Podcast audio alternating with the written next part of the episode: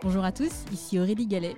Je suis ravie de vous accueillir sur Disruption Inside, le podcast qui décrypte de l'intérieur la transformation des entreprises et des acteurs publics. Ensemble, nous allons à la rencontre de leaders business institutionnels qui font bouger les lignes. Nous allons décrypter leurs stratégies, revenir sur leurs réussites et leurs échecs et faire le plein de conseils pratiques. Mon objectif, vous aider à passer à l'action en vous inspirant des meilleurs. Bonjour à tous. Cette semaine, je vous invite à découvrir le témoignage d'Amel Lajat, VP Global Head of Customer Experience and Analytics chez Sanofi Consumer Healthcare. Née en Tunisie et diplômée d'HEC Paris, Amel a vécu et travaillé à Paris, Los Angeles, Londres et New York. Passionnée par le marketing et l'analytics, Amel a évolué pendant près de 25 ans chez Johnson Johnson avant de rejoindre les équipes de Sanofi Consumer Healthcare. Dans cet épisode, je vous emmène découvrir comment Sanofi Consumer Healthcare utilise la data pour transformer la manière de se connecter avec les consommateurs. Bonjour Amel. Bonjour Aurélie. Alors merci de me recevoir euh, Amel aujourd'hui dans ces euh, beaux locaux à Gentilly. C'était un petit périple personnel pour euh, arriver. pour commencer cet épisode, Amel, est-ce que tu peux te présenter? Bien sûr, hein, tu m'as déjà bien présenté sur les quelques lignes. Donc, je m'appelle Amel Lajat, je suis franco-tunisienne. Euh, j'ai fait une école de commerce, mais un peu par hasard, comme parfois on fait des études sans trop savoir pourquoi. Et il y avait une chose qui m'a intéressée dès le départ, c'était la culture internationale. En étant binationale moi-même, et aussi parce qu'en arrivant en école de commerce, j'ai découvert qu'on pouvait voyager. J'ai fait mes premiers voyages euh, en Angleterre, aux Pays-Bas. Quand je suis allée à New York, la première fois, j'avais les yeux qui pétillaient. Et je me suis dit, ben, moi j'ai envie de faire un métier qui me permet de voir, voir du pays. Euh, donc je ne savais pas trop quoi faire. Euh, j'ai fait une, spécialisation marketing à l'époque, mais vraiment en me disant, je ne sais pas très bien ce qu'il y a derrière, mais je vais essayer, je vais voir. Et puis j'ai rejoint euh, Johnson Johnson, j'avais 22 ans. Donc j'étais très très jeune, avec une idée en tête, je veux bouger, je veux voyager. Donc, je suis rentrée en marketing local. J'ai fait trois ans de marketing local sur des marques de Johnson Johnson, euh, du, skincare, euh, des marques comme Rock ou Neutrogena.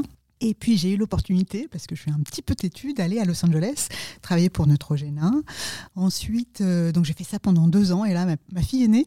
Et donc là, j'étais un petit peu loin de la maison, donc j'ai un petit peu changé d'avis. Je leur ai dit, bah, finalement, je voudrais bien revenir euh, euh, en Europe. Donc je suis allée à Londres hein, pendant quatre ans. Là, ma deuxième fille est née. Et puis euh, là, je me suis dit, bon, j'ai envie de changer des choses. On a des moments où on se dit, il y a des choses qui doivent bouger. Et, et donc, j'ai demandé à rentrer en France et à changer de type de métier. C'est là que du marketing, je suis passée vers des expertises. Je suis passée notamment en études de marché. On a commencé à vouloir regarder quelles étaient les, les, transformations qu'on pouvait avoir d'un point de vue euh, compréhension du consommateur, de la personne qu'on servait avec nos marques. J'ai fait ça et j'ai monté en responsabilité. Je suis devenue responsable de la région euh, Europe, Middle East, Africa. J'ai fait des projets passionnants comme euh, le consommateur en Afrique, comme le, vieillissement et l'impact psychologique sur les consommateurs, etc. Et la façon dont moi j'appréhendais les sujets, c'était toujours à travers la data et l'analyse. Et donc, euh, on m'a proposé, parce que j'étais même pas force de proposition là-dessus, de dire ensuite, bah tiens, euh, on monte une division analytics dans le New Jersey, est-ce que ça t'intéresserait de la, de la diriger? Ok. je suis allée voir, c'était un petit peu impressionnant parce que j'avais des, des, mathématiciens euh, russes, euh, euh, lettons, indiens, vraiment des, gros calibres en mathématiques qui travaillaient avec moi et que j'aidais à, à, faire, à comprendre le business pour transformer un petit peu les data et l'analytique en ce qu'on pouvait en faire. J'ai fait ça pendant trois ans. Et puis là, j'ai encore changé d'avis. Je me suis dit, bon, bah, finalement, je veux revenir à nouveau en Europe. Je suis revenue sur Paris. Donc, j'ai quitté euh, Johnson Johnson pour des raisons principalement personnelles. Euh, et là, j'ai trouvé l'opportunité de Sanofi. Donc, aujourd'hui, ce que je fais chez Sanofi, c'est que je suis responsable de toutes les expertises un petit peu pointues en marketing. Donc que ça soit la data et l'analytics, que ça soit euh, les, médias et le créatif avec l'angle tech qui est très important, les études de marché toujours, et puis, euh, et puis l'upskilling, on appelle ça, faire en sorte que tous nos, toutes nos équipes marketing et des, et des, euh, et des, des niveaux de marketing qui sont intéressants. L'augmentation, je crois, des, des, skills demandés aujourd'hui, c'est 50% par rapport à il y a 10 ans. Donc l'expertise pointue est absolument nécessaire pour avancer. Voilà un petit peu mon parcours. Alors, on va revenir un peu plus en détail naturellement sur ce que tu fais aujourd'hui euh, chez Sanofi. Euh, petite question, quels ont été les grands moments d'inflexion de ta carrière? Bah, Les grands moments, pour moi, ça a été les moments où j'ai changé de pays quand même, parce qu'à chaque fois, j'ai emmené ma famille avec moi. Ça, c'est quand même le plus important. Euh, mon, mari, qui est plutôt cool et qui est père au foyer, m'a suivi. À chaque fois, je lui dis tiens, là, j'ai envie d'aller là, là, j'ai une opportunité là, est-ce que tu viens avec moi? Donc, ça, ça a été quand même des grands moments d'inflexion. Et puis après, dans les transitions de métier, par exemple, quand je suis passée du, marketing aux études de marché, je suis allée voir mon chef et je lui ai dit je crois que c'est la partie qui m'intéresse intellectuellement, j'aime bien regarder, j'aime bien comprendre, plus qu'exécuter euh, du marketing. Il m'a dit mais, mais t'as pas d'ambition? C'est pas que j'ai pas d'ambition, c'est que c'est la partie qui m'intéresse. je veux passer du temps sur ce qui m'intéresse moi et là où je pense que je peux apporter de la valeur.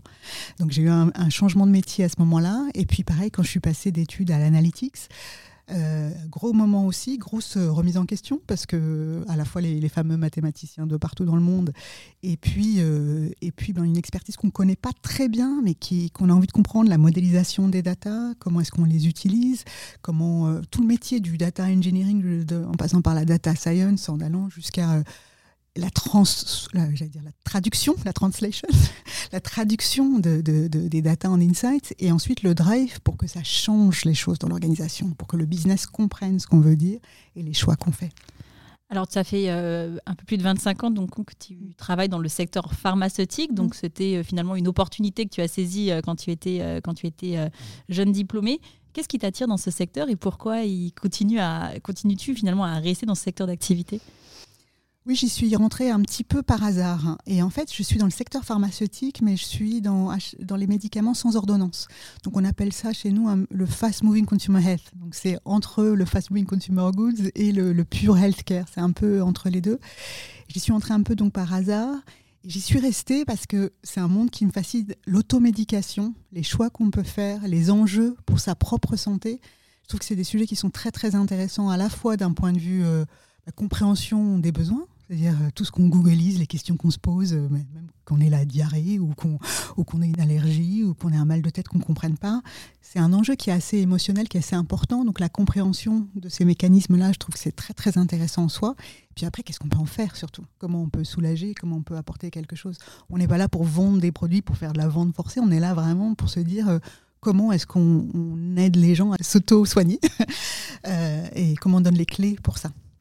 Alors justement, sur ce sujet, j'ai une question pour toi de Benjamin Fiquet, qui est euh, directeur property et exploitation responsable chez ICAD, qui te pose la question suivante. Comment trouver le juste équilibre entre la prévention et la trop forte médication qui peut nous rendre plus fragiles? Oui, c'est un sujet très très important que pose ce monsieur euh, d'ICAD et c'est une question qu'on se pose énormément. Euh, nous, on pense qu'avant tout, ce qui est important, c'est de bien comprendre sa condition c'est-à-dire de bien savoir de quoi on souffre. On aide beaucoup au diagnostic. Sur nos sites web, par exemple, on a de plus en plus de symptômes checkers pour aider à comprendre ce qui se passe. Donc la prévention, ça passe par la meilleure compréhension de notre propre corps. C'est extrêmement important. Après, sur la surmédication, ce qu'on essaye de faire aussi, pareil, et ça se voit sur certains de nos sites web, euh, euh, par exemple, ou Dulcolax, on essaye de donner des conseils holistiques qui se, qui se concentre pas uniquement sur la prise de, de médicaments, mais aussi sur le, type de, de, vie active, le type de nourriture à prendre, si on souffre de constipation ou à l'inverse, si on souffre de diarrhée, les types d'aliments à prendre ne sont pas les mêmes. Donc on met beaucoup de, contenus qui permettent de mieux comprendre, ensuite de mieux gérer pour vraiment utiliser le médicament en recours. Euh, en deuxième recours, et ensuite pour éviter le surdosage en, en manageant bien la fréquence d'utilisation des produits. Alors pour euh, continuer sur ton poste mm. actuel, Amel, est-ce que tu peux euh, revenir sur ton périmètre d'activité? Oui, alors euh, donc ce que je disais, c'est toutes les expertises marketing un petit peu pointues. Donc les marketeurs, ils doivent faire leur job de développement de produits, d'innovation, de communication.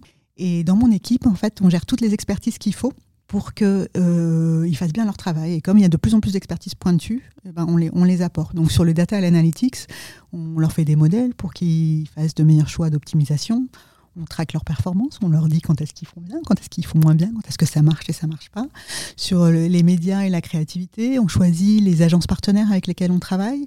Challenge, évidemment, on fait en sorte qu'on ait des, bons services euh, de nos agences médias euh, et créa, mais aussi on développe euh, des content stratégies. Par exemple, on leur dit, bah, pour, développer des contenus qui sont justes pour les consommateurs, on commence toujours par euh, une étude SEO, Search Engine, c'est-à-dire on essaye de comprendre quelles sont les questions posées pour être sûr de bien répondre à ces questions-là. Donc ça fait, ça, fait partie des exemples.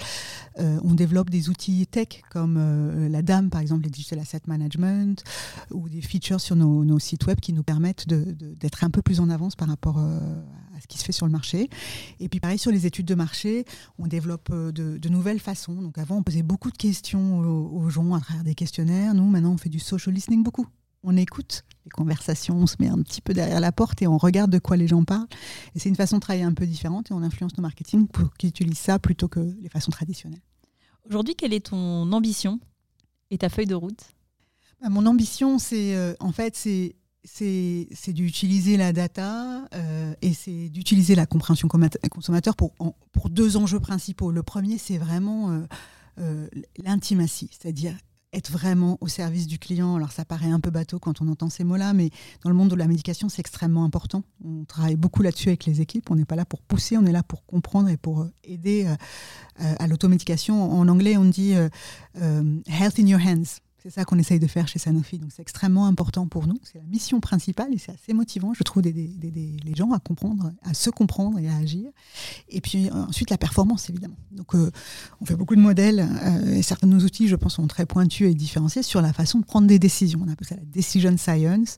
Comment choisir entre option A et option B? Est-ce que ma performance vient d'un problème de prix, de produit et ensuite, comment est-ce que je construis des scénarios d'optimisation de performance? Est-ce que j'investis ici? Est-ce que j'investis là? Est-ce que je fais autre chose? J'imagine que la data a une place de premier plan euh, dans ton activité. Aujourd'hui, quels sont les, euh, les, grands enjeux stratégiques autour de l'utilisation de la data? Oui, c'est aussi une question euh, complexe et large, c'est-à-dire qu'il il y a des enjeux éthiques évidemment dont on, parlera tout de suite, tout ce qui est privacy et comment, comment être privacy par design dans, dans tout ce qu'on construit. c'est le minimum minimae. Euh, donc des enjeux de, donc, euh, sur des sujets sensibles euh, comme, comme la médication, c'est extrêmement important et c'est au cœur, c'est le début de la pyramide, si vous voulez, quand on, quand on regarde la façon dont on regarde la data. Ensuite, on a plein d'enjeux, sans doute comme beaucoup de sociétés, d'engineering de, la data et d'automatisation. C'est-à-dire qu'on a plein de sources de données différentes, donc, comme dans plein de grandes organisations. On essaye de faire en sorte de les organiser et de les faire parler les unes aux autres, qu'elles aient des taxonomies, des, structures de hiérarchie qui soient complémentaires pour pouvoir se parler les unes aux autres. Parce que la valeur vient, et c'est là la partie la plus intéressante, quand on fait de l'analytics, quand on commence à modeler les datas, qu'on commence à créer des corrélations, quand on commence à avoir des modèles qui nous disent les contributions respectives ou les connexions qu'on peut trouver. Donc après le data engineering, c'est la data science, qui devient donc le cœur de l'activité. Et puis extrêmement important dans mon équipe, c'est surtout ça qu'on a. On a des, donc des data translators, des gens qui comprennent ce que les modèles disent, qui savent quel scénario utiliser. Un modèle, il y a toujours un peu d'art et de, science.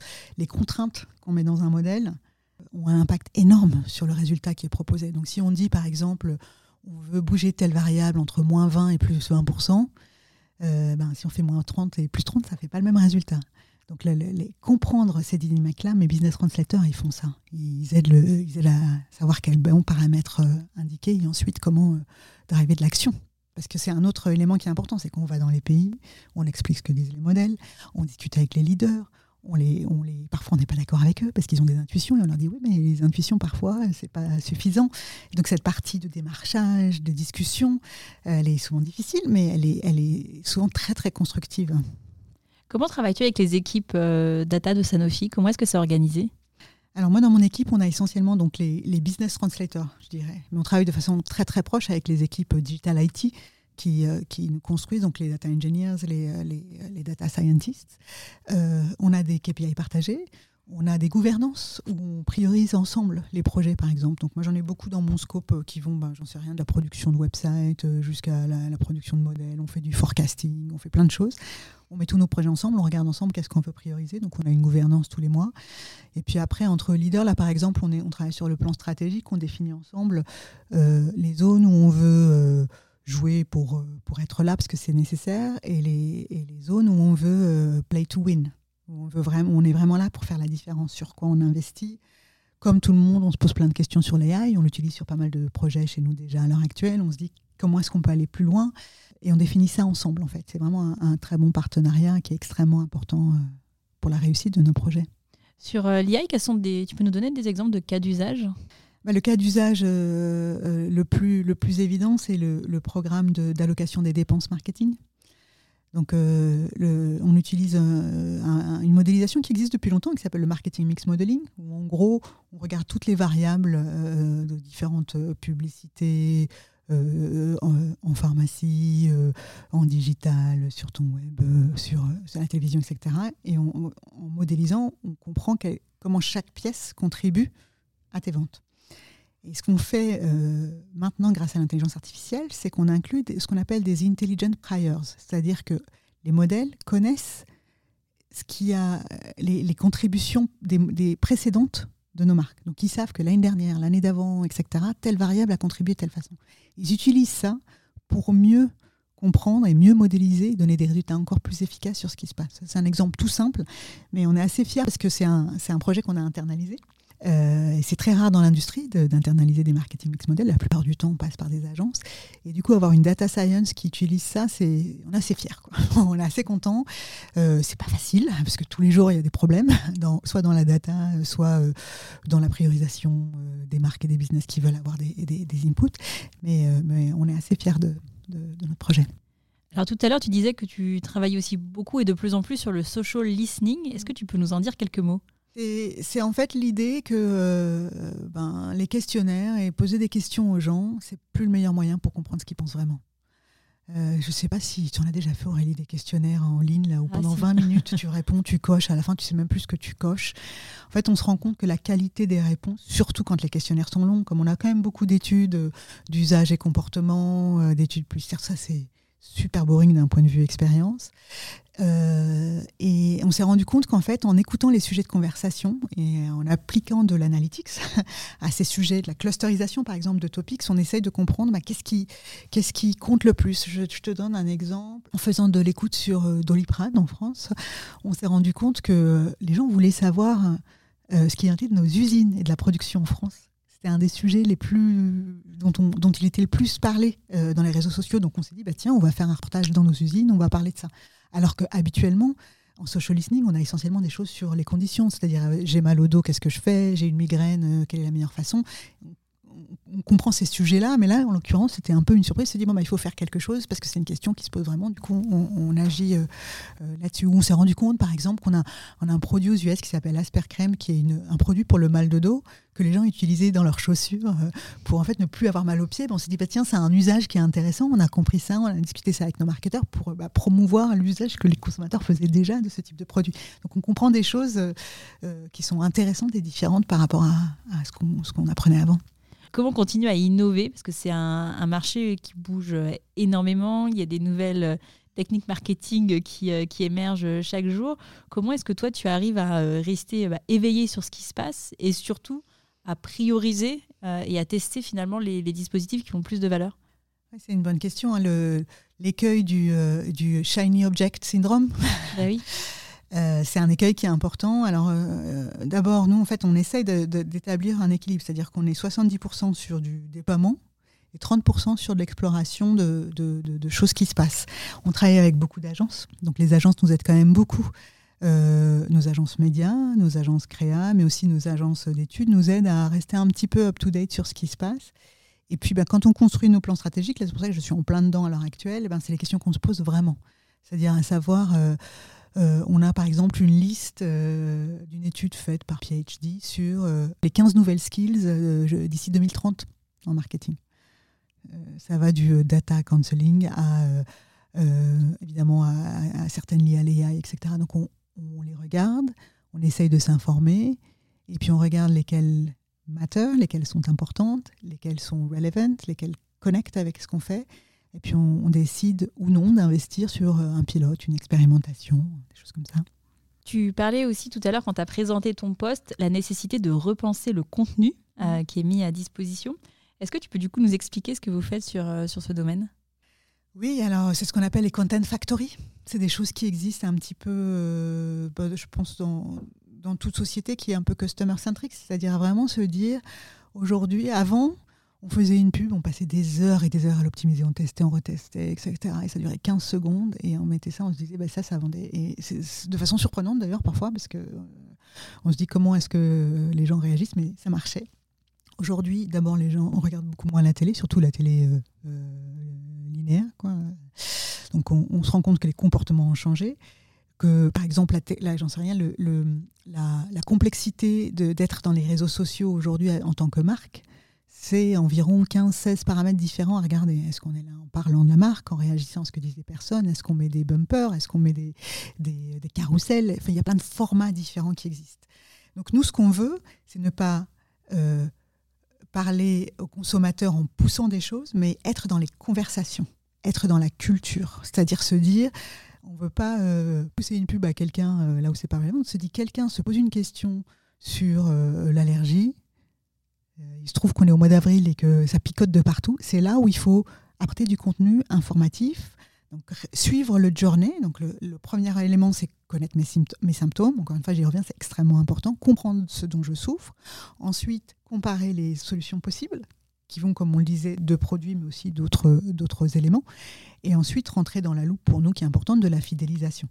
Et donc, on, dans nos content stratégie, on fait ça. On commence par se dire quelles sont toutes les questions que les gens se posent on fait du SEO, et après, on organise les différentes questions en opportunités de contenu. Les, contenus liés au diagnostic, les contenus liés euh, aux questions spécifiques. Par exemple, si je fais du sport euh, et que j'ai une allergie, comment, comment est-ce que je dois euh, traiter ma condition? On s'est rendu compte, par exemple, que, en faisant une étude sur Nova Nuit, que dans le sommeil, beaucoup de sportifs se posaient la question justement de quel type de solution trouver pour le manque de sommeil dans le cadre de pratiques de sportifs de haut niveau. Les gamers, pareil.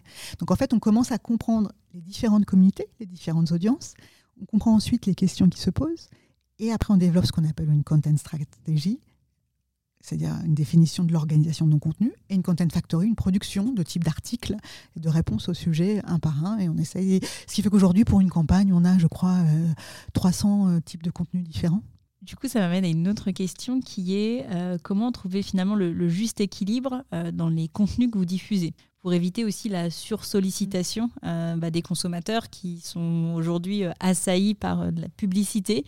quels sont aujourd'hui les engagements que toi tu prends? Quelles sont les directions aussi qui sont données à ton équipe sur ce sujet de la surexposition publicitaire? Oui, c'est un sujet qui me tient à cœur et euh, depuis que je suis arrivée chez Sanofi, je l'ai pas mal poussé, mais c'est vrai que c'est pas toujours facile, notamment avec nos agences médias, parce qu'on est aussi en même temps sur du ROI, du return on investment et de, la, et de la productivité. Mais en fait, je me rends compte que souvent ça va ensemble. C'est-à-dire que euh, j'ai poussé un projet sur tout ce qui était ad fatigue et frequency capping. Désolé pour les mots en anglais, je sais pas comment on dit. En gros, on maximise la fréquence, le nombre de fois où on voit une, une publicité, couplé à ce qu'on appelle du negative targeting.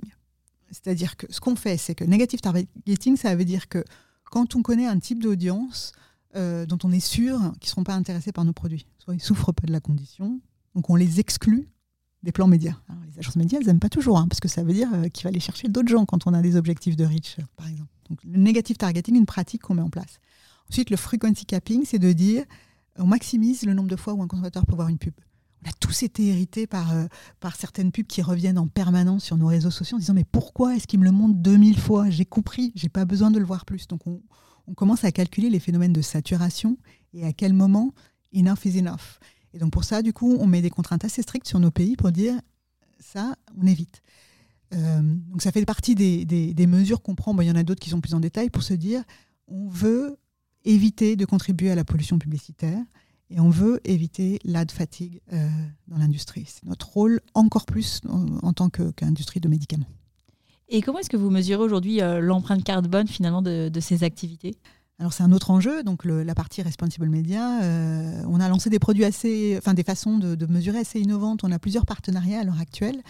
on est assez content aussi pareil de nous là-dessus parce que je pense qu'on est des, premiers à le faire dans, dans, notre industrie on mesure euh, l'empreinte carbone. On a quatre ou cinq tests à l'heure actuelle pour définir quand on pousse une publicité ou un contenu auprès des consommateurs, quel est le bilan carbone. Donc c'est hyper complexe parce que on trouve des résultats très différents, mais on s'est défini euh, comme objectif cette année de définir, euh, de choisir une des 4-5 méthodologies qu'on teste à l'heure actuelle et de, et de nous mettre des objectifs très ambitieux sur euh, la réduction l'année prochaine. Donc ça, c'est un projet qui, qui, est en cours et qui est extrêmement intéressant, important pour nous et qui, pareil, fait, fait partie de notre mission Euh, alors, on a une mission sustainability qui est beaucoup plus large. Hein. Chez Sanofi, on a plein d'enjeux de production, supply chain, plein d'enjeux aussi euh, sur nos marques parce qu'on traite des sujets lourds et donc sociaux qui sont importants. Mais nous, sur ma petite partie, sur la partie média notamment, cet enjeu de décarboniser le monde du média, c'est quelque chose qui est extrêmement intéressant et dynamique. Quels sont les médias aujourd'hui que vous utilisez le plus? Tous les médias digitaux. Maintenant, c'est la majorité de nos investissements, hein, comme, beaucoup, je pense. Euh, et sur les, médias digitaux, euh, de façon assez classique, on passe. Euh, on a des displays, on a des publicités classiques, ad ou vidéo, on a beaucoup de formats vidéo maintenant. On a des websites, donc des sites. On a du search, on utilise beaucoup de search. Dans le monde du médicament, encore une fois, c'est extrêmement important le search parce que ça permet de comprendre les mots-clés, ça permet de comprendre les questions que se posent les gens dans, cette idée-là.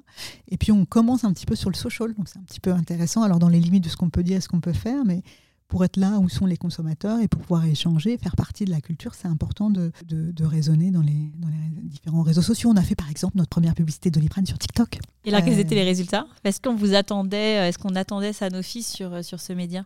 Alors, en fait, euh, bah, nos marques, elles ne sont pas toujours associées à la, maison mère Sanofi. Hein, donc, c'est vraiment nos marques en elles-mêmes, Doliprane, Allegra, etc. Mais euh, en fait, on ne se pose pas la question comme ça. En fait, c'est pas tellement. On, justement, on réfléchit plus par type de média, mais on réfléchit par type de parcours. Donc, si je suis un utilisateur qui souffre de migraine et que je suis sur TikTok, eh ben, si j'ai quelque chose que je peux comprendre sur le format on the go qui me permet d'aller voir mes potes euh, après et d'arrêter cette fichue migraine, c'est ça qui est le plus important.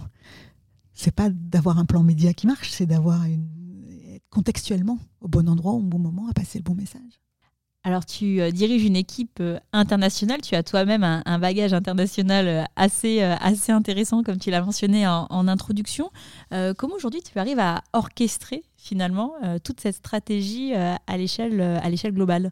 J'adore, et c'est une des raisons pour laquelle j'ai rejoint ce poste aussi, et j'ai été très positivement surprise que Sanofi, qui, qui pourrait avoir une image très française, en fait est très internationale. Donc dans mon équipe, euh, bon, j'ai des, Français évidemment, mais j'ai euh, des Allemands, j'ai des Tchèques, j'ai des Ukrainiens, j'ai des Russes, j'ai euh, des Espagnols, j'ai quelqu'un à Singapour, j'ai quelqu'un au Brésil. Enfin, je crois que je sais plus, j'ai une, une, trentaine de nationalités. J'adore en fait confronter à la fois les nationalités, les âges, parce qu'évidemment on a une diversité qui est assez importante, et puis les expertises, parce que j'ai des gens qui font de la créa, créa, créa, j'ai des gens qui font des modèles, modèles, modèles, et quand je les mets ensemble, je trouve qu'il y a une espèce d'illumination que, que, moi j'adore voir. On a un meeting annuel, bah, le mien est la semaine prochaine, et on fait souvent des workshops d'immersion les uns par rapport aux autres sur nos expertises. Euh, euh, et, quand je vois le gars euh, du, de la créa et du contenu qui se met sur l'outil de modélisation du data scientist et qui dit bon ben là je vais essayer d'optimiser le modèle, je trouve ça je trouve ça magique, je trouve ça incroyable. Du coup ça crée une solidarité, un esprit dont je suis très très fière au sein de mon équipe. Ils sont ils ont hâte de, en fait de venir à la rencontre les uns des autres. Et alors du coup, comment est-ce que ça s'organise le déploiement de ta stratégie euh, entre bah, du coup euh, la fonction centrale et les fonctions plus locales? Oui, tu as raison. Donc moi j'ai quelques membres de mon équipe qui sont un petit peu partout dans le monde, mais pas. Donc c'est une équipe d'une cinquantaine de personnes environ, mais euh, mais évidemment on travaille avec tous les pays. Donc on, est une, un espèce de centre de service, je ne vais pas dire centre de coût, centre de service à toute l'organisation. Les marques globales, dont certaines ont beaucoup sont basées à Paris, mais un petit peu aux US aussi et puis les marques locales, c'est extrêmement important euh, pour nous aussi, les marques locales. C'est des joyaux qui sont très, très. Euh, je sais pas, on a le Doliprane, c'est français uniquement, mais on a le Dorflex au Brésil, c'est le Doliprane du Brésil. On a, des, et on a des, des, marques comme ça qui sont assez uniques. Yves Japan sur la douleur féminine, c'est un petit bijou. Et donc, nous, ce qu'on essaye de faire, on essaye de faire en sorte que nos expertises soient au service de toutes les marques. Et donc, on, travaille soit par. Euh, intervention. Donc on va dans un pays, on leur dit voilà ce que vous pourriez utiliser. Soit par, euh, euh, on fait beaucoup de, en fait on a des places où on a des upskilling, des modules que les gens peuvent prendre sur tel ou tel sujet quand ils veulent approfondir. Puis de temps en temps on pousse un petit peu, on dit c'est obligatoire de faire ce training là parce que sinon vous allez être dépassés les cocos. Et on intervient ensuite par groupe, par webinaire. En fait on essaye plein de formats différents. Euh, la semaine prochaine justement on profite de la présence de mon équipe pour faire ce qu'on appelle une, une foire aux capabilities. Et donc là on a dix sujets très différents. On fait venir toutes nos équipes et on leur montre in vivo comment ça marche euh, derrière la scène. Donc on aime bien ça parce qu'on se dit c'est important aussi que ce soit pas juste du push, que, les gens comprennent que, que ben, euh, l'expertise euh, de social listening, l'expertise brand equity ou l'expertise ben, analytics ou, forward forecasting, je sais pas comment dire, désolé pour le franglais, qui comprennent un peu comment ça marche derrière pour ensuite pour pouvoir mieux les utiliser. Alors tu diriges des équipes internationales. Comment en tant que manager tu, tu arrives à, à tenir compte des différences culturelles euh, entre les membres de tes équipes? Encore une fois, j'adore cette partie-là. J'adore euh, savoir que si je parle euh, un Français, il va me toujours me dire non d'abord, et qu'après il va travailler sur un sujet et en fait il va faire des trucs super. J'adore savoir qu'un Américain, il va me dire, il va être excited sur tout ce qu'il ce fera. Après, je vais pas pouvoir toujours le contrôler, mais je sais que quand il va être en mode exécution, ça va être exécution topissime. C'est un peu des clichés, hein, euh, mais j'adore en fait, et ça c'est venu avec le temps, parce que j'ai eu des équipes internationales depuis un moment, comprendre un peu comment les dynamiques culturelles euh, impactent les individus, parce que ça reste quand même avant tout des individus, mais je reconnais, je reconnais les signaux de ce qui les fait tiquer un petit peu. Pareil, un russe, par exemple, bon, évidemment maintenant, euh, le contexte est un petit peu plus compliqué, mais il te dira jamais ce qui se passe vraiment jusqu'à ce que tu ailles le voir dans son pays. Quand tu es dans son pays, euh, moi je me souviens d'avoir des problèmes de, euh, de forecast, enfin d'estimation de, de, vente qui, avait, qui était complètement euh, hors cadre. Et en fait, j'ai compris ce qui se passait que quand je suis allée sur place et que j'ai discuté avec les gens sur place, avant, il y avait cette espèce de fierté de rien dire et de tout cacher, tout conserver. Donc voilà, ces nuances-là, elles font partie aussi de la joie du métier, de se dire, je travaille, mais je suis avec des êtres humains qui partagent aussi un peu leur expérience, leur culture, qui ont envie de bien faire et qui convergent en s'additionnant les uns aux autres à quelque chose qui est un petit peu plus, plus grand que simplement job à faire. Et du coup, toi, en tant que manager, comment tu arrives à adapter justement ton, ton modèle de management euh, à, ces, euh, à ces collaborateurs aux cultures différentes? Alors moi je pense que en tant que manager c'est important d'être d'avoir deux choses, c'est d'avoir d'une part une vision, c'est-à-dire d'être clair sur, euh, sur ce, que, ce, que, ce vers quoi on va. Je pense que c'est le rôle, le rôle du manager d'apporter ça, et ensuite d'avoir de l'écoute et de l'empathie pour les aider à réaliser ce qu'ils doivent faire. Donc moi je suis là pour débloquer les, les, situations complexe, on va dire. Quand il y a un problème, en gros, j'interviens et sinon, je leur fais confiance pour, pour, pour décider ce qu'ils ce doivent faire. Euh, comment est-ce que j'adapte culturellement? Je pense que c'est un peu intuitif. Et puis, il y a des langages communs dans les grandes sociétés internationales, on ne va pas se leurrer non plus. On fait tout en anglais, on a tous les mêmes mots, on a des vocabulaires euh, très, très particuliers. Euh, mais c'est plus dans le comment et dans l'écoute et dans la compréhension de ce qui est important pour une personne. C'est pas la même chose. Il y a des il y a des personnes pour qui la reconnaissance est extrêmement importante. Donc dans ces cas-là, on fait un effort pour le, la rendre publique. Il y a des personnes pour qui euh, la motivation est un petit peu différente. C'est de la visibilité, euh, euh, de l'échange intuitu personnel.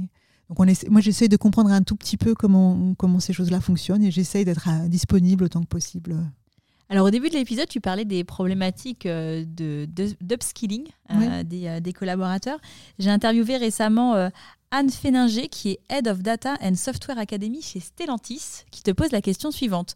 Comment travailles-tu avec les équipes formation pour former les collaborateurs de Sanofi à la data? Alors, les équipes formation, elles sont dans mon équipe. Donc, donc, euh, euh, on, les, euh, on, les, on les travaille. En fait, les équipes formation, il y a deux types de formations. Les formations marketing plus classiques, où ça, c'est vrai que ça, c'est chez moi. Les formations data, on a utilisé plusieurs façons.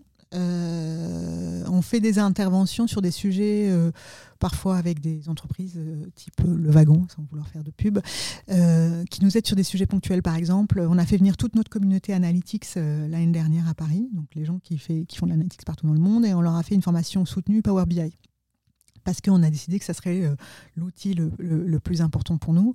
on a fait deux, trois jours d'immersion. Euh, donc on a fait ça de façon ad hoc. Après, donc mes équipes, elles, quand elles déploient leurs capabilities, on passe énormément de temps à former les gens. Donc ce qu'on essaye de faire, c'est faire faire plutôt que faire. Donc on essaye de, se concentrer sur l'user experience dans les outils qu'on développe, euh, que ce soit dans le média, euh, dans la mesure du média ou dans la mesure de la performance business grâce à Power BI, par exemple, maintenant on arrive à faire des choses qui sont très faciles d'utilisation, donc on les forme un petit peu, puis après, après ils se débrouillent tout seuls, et on essaye d'être là juste en cas d'urgence euh, ou en cas de problème. Mais, euh, mais donc c'est un mix de plein de choses en fait, et je, je pense vraiment qu'il n'y a pas une méthode de formation et d'upskilling.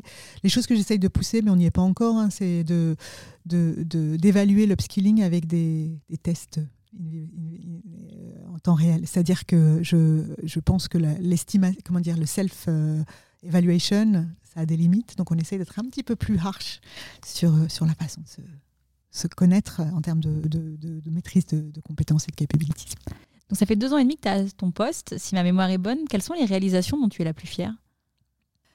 Il y a plein de choses hein, dont, je suis fière. D'abord, j'adore euh, être où je suis. Enfin, je trouve que la culture de l'entreprise, moi, me convient très très bien. Ce côté euh, qui a envie d'avancer, mais en même temps qui est bienveillant avec les gens. Euh, moi, je, je, me sens à l'aise dans cet environnement-là.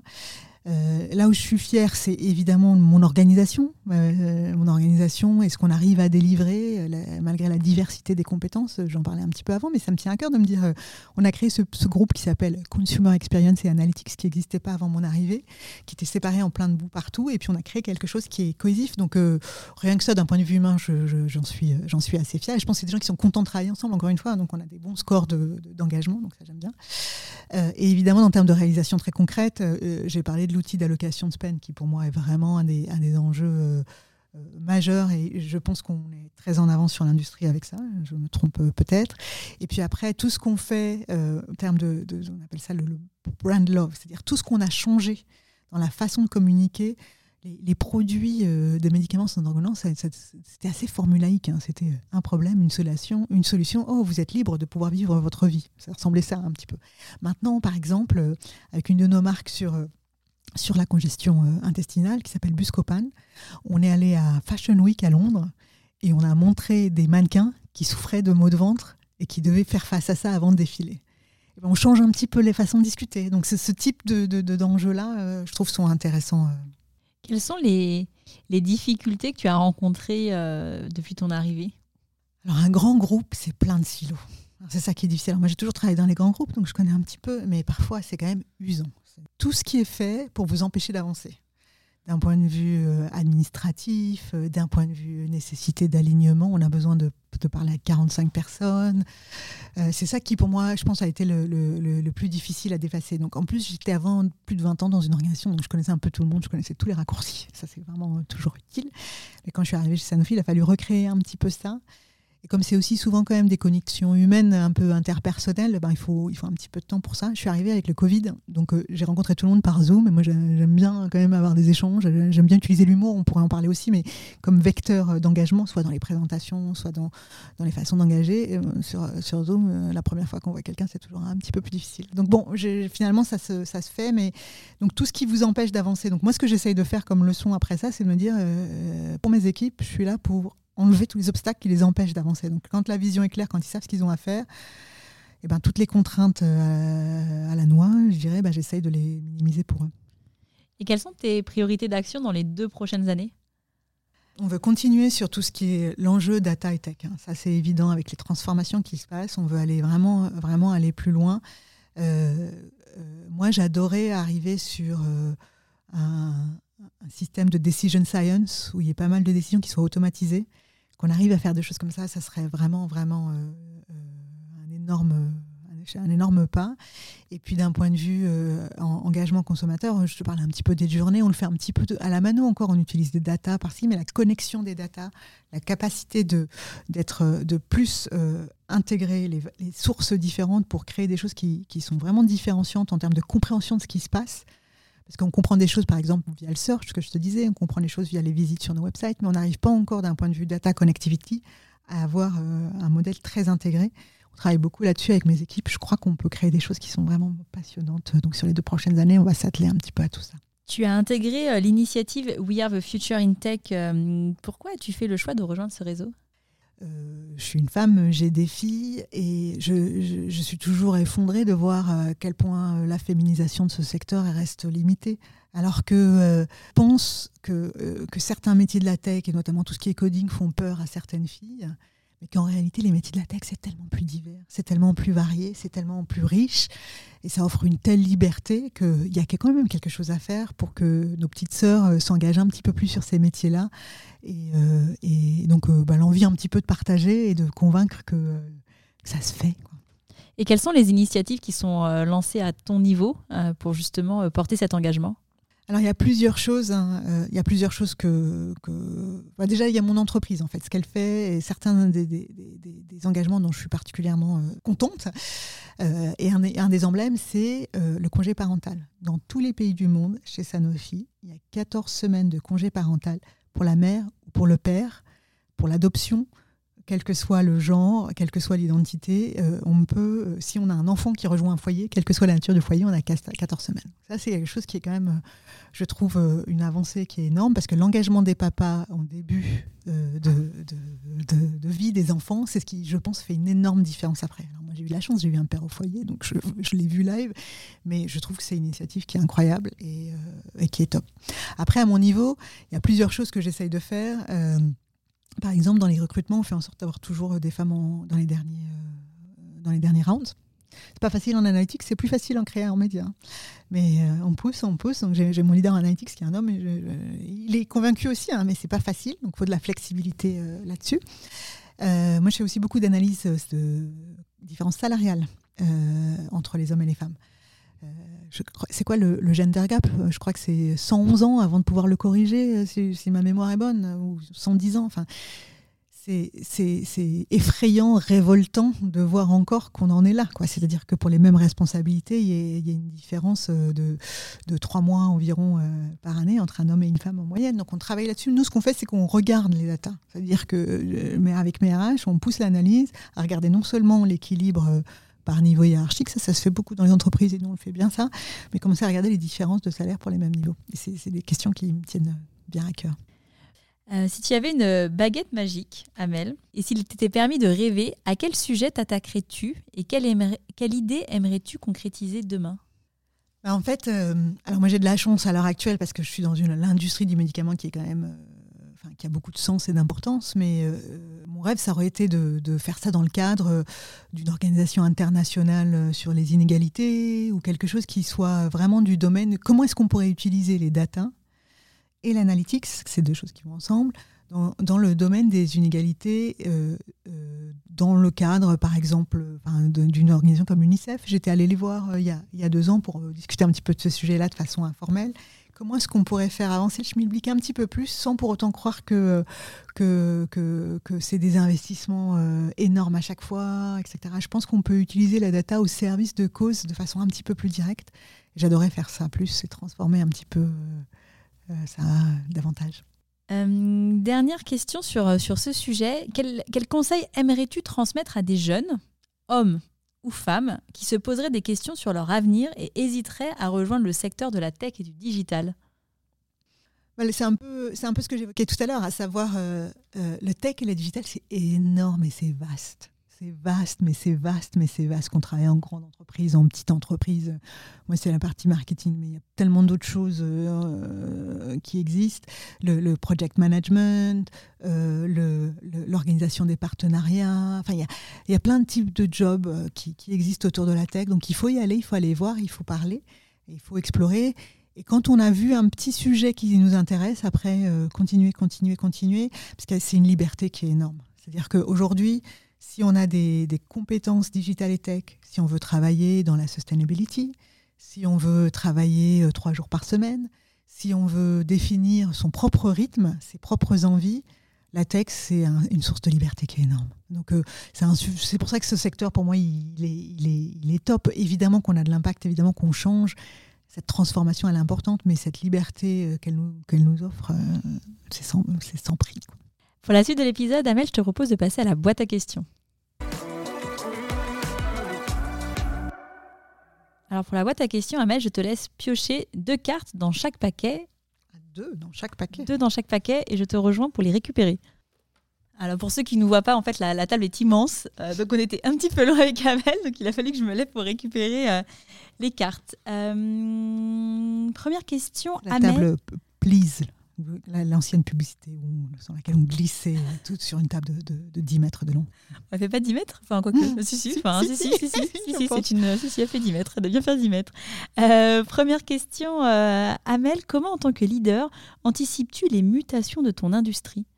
Je fais ce que je peux. Hein. Déjà, je suis pas sûre d'être capable d'anticiper tout, mais c'est ce que j'ai. On a un écosystème quand même d'agences, de réseaux qui nous permet de, de faire beaucoup de choses. Quand on travaille avec NetExplo, par exemple, euh, on a les revues des tendances qui nous aident beaucoup.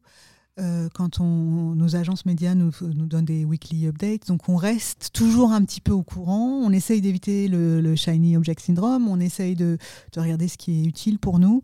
Et puis on expérimente. On essaye de rentrer dans une culture agile d'expérimentation. Euh, j'en sais rien. Le, euh, le, mois dernier, on a, on a lancé notre première campagne sur une marque qui s'appelle Enterogermina de probiotics, où, où au sein d'un groupe de gamers. On a fait intervenir les mères des joueurs qui leur disaient fais bien attention à ton ventre et arrête de manger des cochonneries, pense à ton ventre. Donc on essaye d'expérimenter des choses comme ça avec la tech. Alors c'était un projet un peu complexe à, exécuter, mais on essaye bah, d'expérimenter, de, de voir rapidement. Deuxième question, quels sont pour toi les facteurs clés de succès d'une transformation? Je pense que l'humain est extrêmement important euh, on ne transforme pas tout seul. On peut avoir des très bonnes idées, on peut avoir des très beaux modèles, mais si on passe pas du temps à expliquer aux gens, à parler aux gens, à connecter, à convaincre, à, prendre des risques ensemble, je pense qu'on n'y arrive pas. Et euh, tu peux t'en parler tout à l'heure des, qualités essentielles d'un bon leader. J'ai une question dans la boîte à questions qui, traite de sujet. Et tu faisais référence au fait que finalement, même culturellement, on n'avait pas finalement euh, les mêmes réflexes et que euh, l'humour, par exemple, mmh. c'était un élément qui était important pour toi. Est-ce que tu peux revenir un petit peu sur, euh, sur ce sujet euh, Parce que je trouve que c'est intéressant d'avoir un peu ta vision de comment finalement, en tant que leader, tu utilises l'humour pour justement faire avancer tes équipes, pour faire avancer tes dossiers. C'est quelque chose que j'ai mis du mal, que j'ai mis du temps à comprendre. C'est-à-dire que, euh, en bonne élève, moi je pensais que ce qui comptait c'était le contenu, euh, comment on travaillait dur, etc. Alors qu'en réalité, l'engagement dans toute carrière, c'est ce qui est le plus important. Vous passez du temps à comprendre comment on crée de la connexion. Et l'humour, c'est un outil formidable là-dessus. Il y a plein d'études là. Je me suis un peu penchée sur le sujet qui montrent que grâce à l'humour, en fait, les gens progressent plus vite. Grâce à l'humour, les gens convainquent mieux. Et c'est une espèce de, gymnastique qui permet d'avancer euh, individuellement, mais aussi euh, euh, professionnellement. Donc moi, par exemple, ce que j'ai appris à faire, c'est qu'on a tous des présentations régulièrement à faire, telle ou telle chose. Maintenant, bon, mes présentations, je, connais, je sais à peu près les faire, bon, 25 ans de pratique. Mais en revanche, la chose que je travaille toujours, toujours, toujours, c'est la petite blague du début.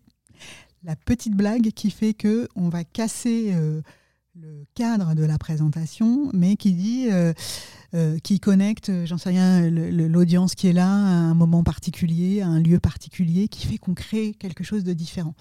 Là, je travaille euh, avec, je suis en échange, on va dire, je travaille pas encore avec elle, avec des femmes qui sont professeurs à Stanford et qui ont écrit un bouquin qui s'appelle Humor Seriously qui explique qu'en fait, euh, euh, l'humour, c'est une, une weapon de management, c'est une arme de management, et qui explique euh, comment comprendre son propre style d'humour, comment, comment l'utiliser même dans des moments difficiles. Et on en a tous, des moments de réorganisation, des moments de décision difficiles. Comment l'utiliser comme vecteur à la fois d'engagement, mais aussi de, de, l'importance de, de, la levity, on appelle ça. Donc c'est l'inverse de la gravité comme, moyen d'avancer. De, Donc j'adore ces outils-là et dans un contexte multiculturel, ça marche tellement bien pour souder les gens. Alors justement, est-ce que c'est le, le, fruit de ton parcours euh, international qui t'a amené à considérer ce sujet? Est-ce que tu penses que si tu avais fait euh, ta carrière 100% en France, euh, tu aurais été exposé à, à cette problématique? Ah, c'est une, une, une, bonne hypothèse. Je n'avais jamais pensé comme ça, Aurélie. Euh, peut-être, peut-être. Parce qu'en fait, c'est vrai que quand on doit euh, travailler avec plein de gens de pays différents, généralement, ce qui nous raccroche, c'est sans doute l'humour, en fait. Même si les humours sont différents euh, et qu'on doit s'adapter un petit peu, en fait, on, on, se rend compte que c'est la meilleure façon de, oui, d'englober de, tout le monde dans, le même, dans, la même histoire. En fait. Et peut-être aussi parce que j'ai vécu 4 ans en Angleterre et que j'ai adoré l'understatement anglais, le cynisme, euh, tout, tout, tout, ça joue aussi, mais ouais, je pense que tu as raison, c'est une bonne, une bonne interprétation.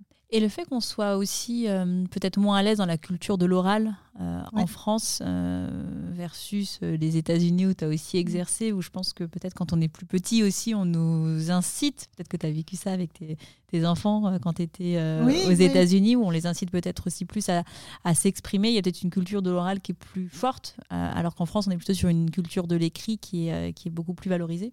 Absolument, absolument. Moi, je l'ai vécu en live avec mes enfants. Euh, même si maintenant on a rajouté le grand oral au bac, il n'y a rien avant qui prépare à, être à l'aise à l'oral, mm. aux prises de parole. En France, en fait, moi j'ai vu ça avec le système scolaire.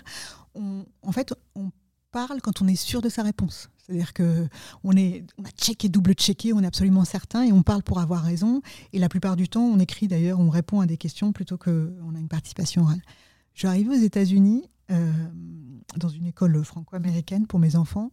Là, je vois des gamins de 4 ans qui prennent un micro, qui parlent, qui disent n'importe quoi, mais qui sont hyper à l'aise. Et je me dis, mais comment c'est possible ça? Puis mes filles me regardent en me disant, mais qu'est-ce qu'il fait le gamin là? Et en fait, c'est un peu l'extrême. Euh, à la fois dans la culture de l'oral, euh, la prise de parole pour euh, parfois pas dire des choses fondamentales, mais ça crée une espèce d'assurance qui fait que quand on arrive dans un monde professionnel, des anglo-saxons qui présentent par rapport à des Français, c'est une différence énorme. Oui, au-delà de la barrière de la langue, parce qu'on est toujours aussi plus à l'aise dans sa propre langue, euh, dans, sa, dans sa langue maternelle, euh, c'est vrai que quand on voit les, on écoute des présentations bah, de personnes qui ont le storytelling, le en storytelling est très très fort. Enfin, donc c'est vrai que ça c'est euh, donc ça du coup tu l'as tu l'as vu. Euh, aussi Je l'ai vu avec les enfants. J'ai vu avec les enfants. Après mes filles elles ont un petit peu appris, donc je suis assez contente qu'elles aient pu voir un petit peu ça en direct.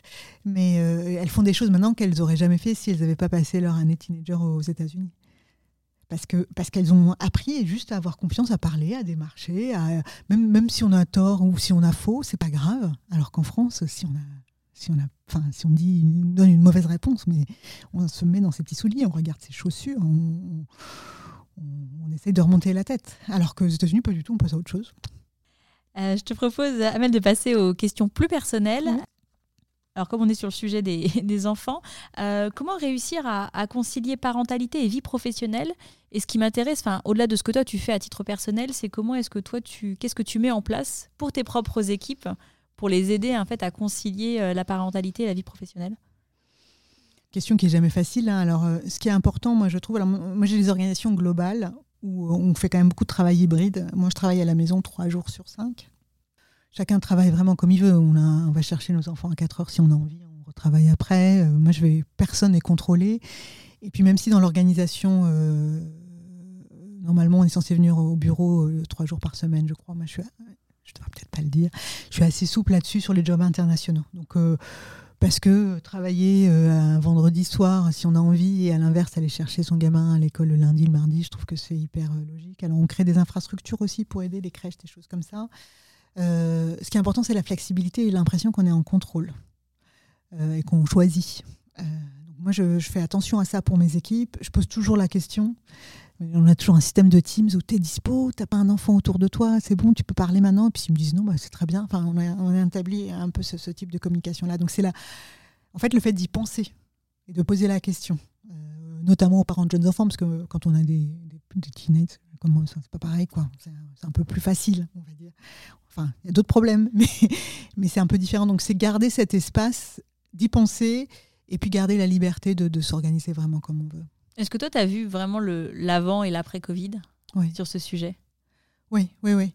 Je pense que je pense qu'avant, euh, moi, par exemple, même moi-même, j'avais du mal à prendre un rendez-vous médical. Euh, un samedi matin, enfin un, jour de la semaine à, 14 heures avant, alors que maintenant, j'en ai eu pas du tout de problème je sais que de toute façon, euh, je vais, je travailler autour.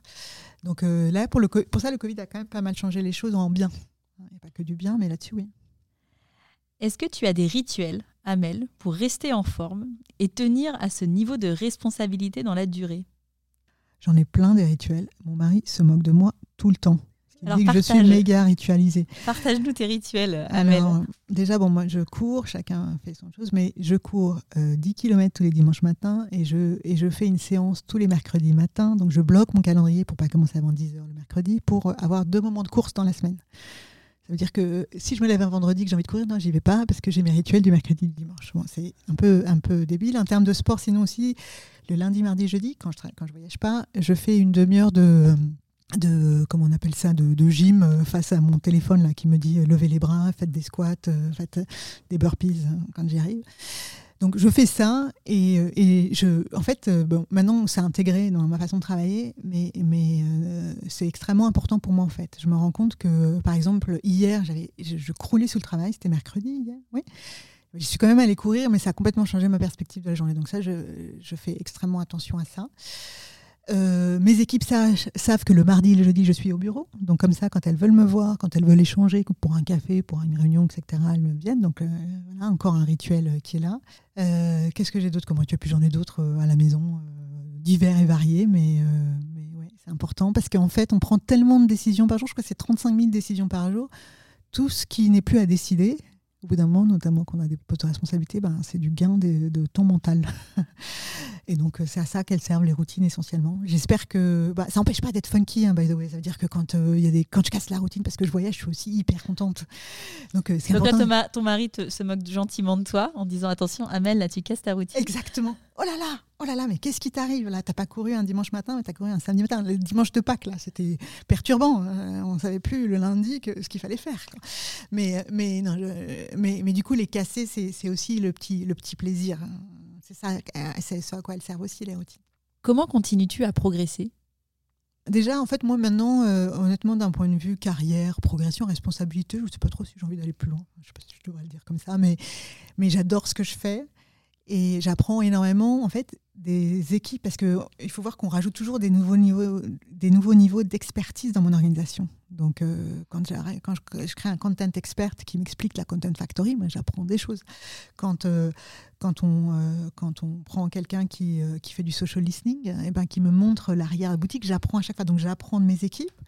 J'apprends de, des questions qu'on me pose, donc mes, managers, le leadership, on a un super leadership chez Sanofi, des questions qui me posent qui sont bienveillantes, c'est-à-dire on veut juste comprendre comment ça marche ça, donc j'apprends parce que du coup j'investis, j'apprends des choses. En fait, j'apprends simplement en écoutant un peu autour de moi tous ceux qui connaissent euh, leur, leur, leur, sujet.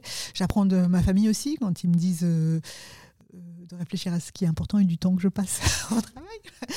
donc euh, j'essaye, euh, j'essaye de, de, ouais, de, de, rester à l'écoute de tout type de feedback autour de moi et je pense que c'est la meilleure façon d'apprendre. Très bien. Écoute, merci beaucoup Ahmed. Si on souhaite suivre ton actualité, où est-ce qu'on te retrouve? Bah, je suis sur LinkedIn, pas toujours super active, mais j'y suis de temps en temps. En tout cas, on peut m'y contacter, on peut me poser des questions. Je le fais souvent, je mentor pas mal de gens, euh, je réponds à pas mal de questions. Euh, je, suis, je suis connectée, même si je ne publie pas de façon assidue. Très bien. Bah, merci beaucoup, Amel. Merci, Aurélie. Cet épisode vous a été proposé en partenariat avec We Are the Future in Tech. Si vous souhaitez en savoir plus sur ce réseau, je vous invite à consulter leur site internet wearethefutureintech.org. Vous y découvrirez notamment des témoignages vidéo de femmes passionnées et passionnantes. Bonne découverte C'est la fin de cet épisode, j'espère qu'il vous a plu. Pour m'aider à faire connaître le podcast, c'est très simple. Parlez-en autour de vous, mettez une note 5 étoiles accompagnée d'un gentil commentaire et abonnez-vous à mon compte pour être notifié des prochains épisodes. Si vous souhaitez en savoir plus sur le podcast, je vous donne rendez-vous sur mon site aurélie-galet.com ou sur mon LinkedIn. Un grand merci à tous et rendez-vous la semaine prochaine pour un prochain épisode.